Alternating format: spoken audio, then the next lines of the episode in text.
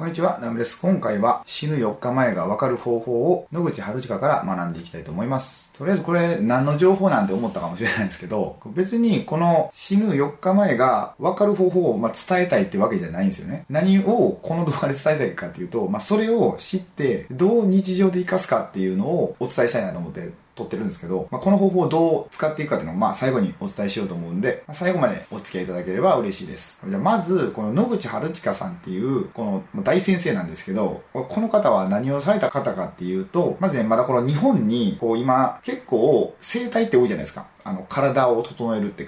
くあの生態。あの生態っていうのはまだ日本になかった時に初めに作った方なんですよ。まあ、それでも今世の中に広くある生態と、一応区別して野口生態っていうので、まあ、全国にその技術を継承されたお弟子さんたちがいっぱいいて、息子さんとか、まあ、お孫さんとか、引き継がれてやってると思うんですけど、まあ、この野口生態の方すごい多いんですよね。で、あとは、こう、僕が、この野口春近っていう人物を知るきっかけとなった、体壁ってものを作ったんですよ。まあ、体壁ってこう理論があるんですけど、これがめちゃくちゃ面白くて、なんて言ったらいいかな。なんかね、占いみたいな感じなんですけど、まあ、それをこう体を使って人間を分類していくっていう感じなんですかね。もっと簡単に言った方がいいですよね。えっと、こう野口先生っていうのは、こう1日こう200人とか施術するようなすごい先生なんですよ。とりあえず。1日200人ですごないですか。で、そうやって人を、かなりの人をこう体触っていくと、だんだんこういう体の人はこういう特徴がある。まあ、こういう性格であったり、こんな体の動かし方をしたり、まあ、こういうような趣味、趣向が出てくるとかっていう、そういうのを体系化していったんですよ。すごいんですよ、これ。で、人間には、こう、1種から12種まで、まあ、12種類に分かれるってことなんですけど、まあ、11と12は結構稀で、で、めっちゃ分かりにくいらしいんで、1から10で大体区別されるんですけど、まあ、1種、2種、3種とか言って、まあ、1種から10種まで、この10種の中にみんな絶対どれか入るんですけど、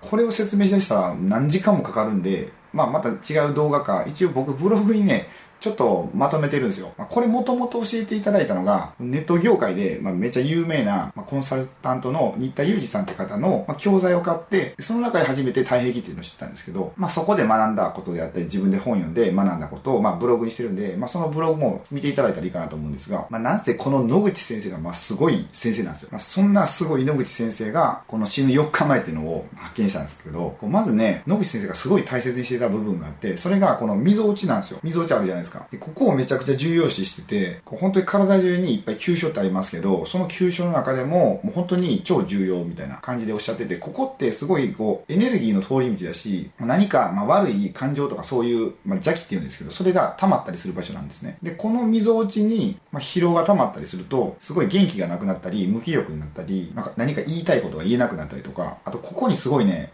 こう、溝に負担をかけるような姿勢が続くような、まあ、仕事をしてたとしたら、寿命が短くなるとか言われるんですよ。あと、ちなみになんかこの溝落ちって、なんか、キュービっていうのも言うらしいですね。この鳩に尾っぽの尾なんで、なんかキュービっていう言い方もあるらしいです。で話を戻して、でこの溝落ちなんですけど、ここから指2本分ぐらいこう下に行って、で、そこに金点っていう場所があって、その金点にこうね、豆粒半分か4分の1ぐらいの冷たいこう高血しこりができたら4日後に死ぬってことなんですよ。で、それで、じゃあ、誰が死んだのって話なんですけど、それが、野口先生なんですよ。野口先生のその近辺にその結束ができるわけですよ。しこりができて、で、こう死ぬ2日前にお弟子さんとか息子さんたちにこう触らせたらしいんですよね。で、その時に言ったのが、まあわしもそろそろかなみたいな、もう死ぬかもみたいなまあ、話をしたんですよね。そしたら本当に亡くなられたんですよ。だからここにね、もうしこりとかできてたら多分ね、北斗の剣みたいなもんで、お前はもう死んでいるみたいなもんだと思います。で、これ、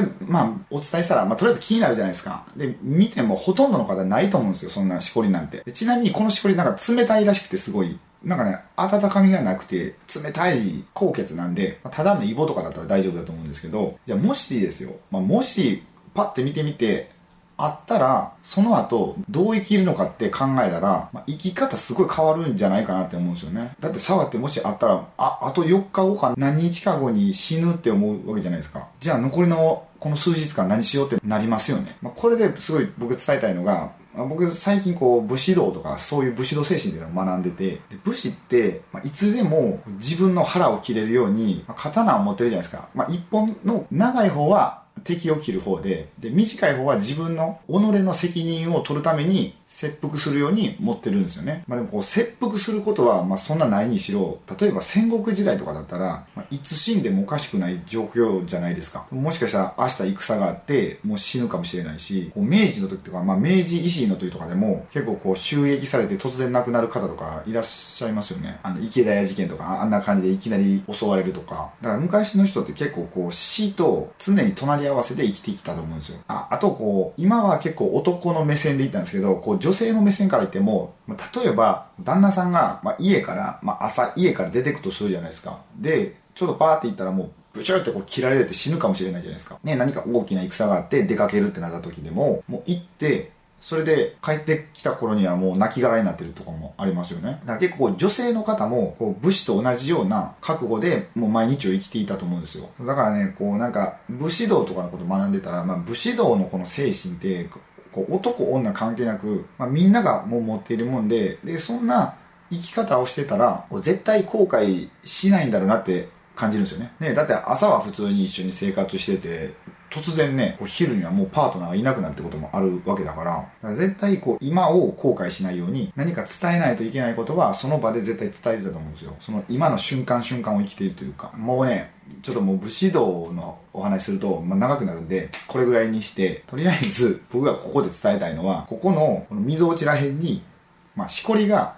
あったとしても、なかったとしても、まあ、同じように生きれるのが一番いいんじゃないかと思うんですよ。もししこりがあったら、どういう風に生きるのかっていうのを考えて、日々その意識を少し入れて生活すると、そうかなり人生って変わるんじゃないかなと思うんですよね。僕もまだまだ全然できてないですけど、なんか少し意識するようになったら、やっぱりこう日々の言動とかってちょっと変わったので、まあ、この考え方をちょっとお伝えしたいなと思って、まあ、動画にさせていただきました。すいません、なんか死ぬ4日前の方法とかタイトルにしながら着地点は全然武士道的なとこになっちゃったんですけど、まあ、こんな感じで予測不能な動画をこれからも楽しんでいただければいいかなと思います。ということで今回の動画はこれで終わりたいと思います。もしこの動画がお役に立てていただければ、グッドボタンやチャンネル登録をお願いいたします。チャンネル登録の際は最新の投稿が通知されるようにベルマークをオンにお願いいたします。またご質問やご意見がありましたらコメント欄へお願いいたします。それでは最後までご視聴いただきありがとうございました。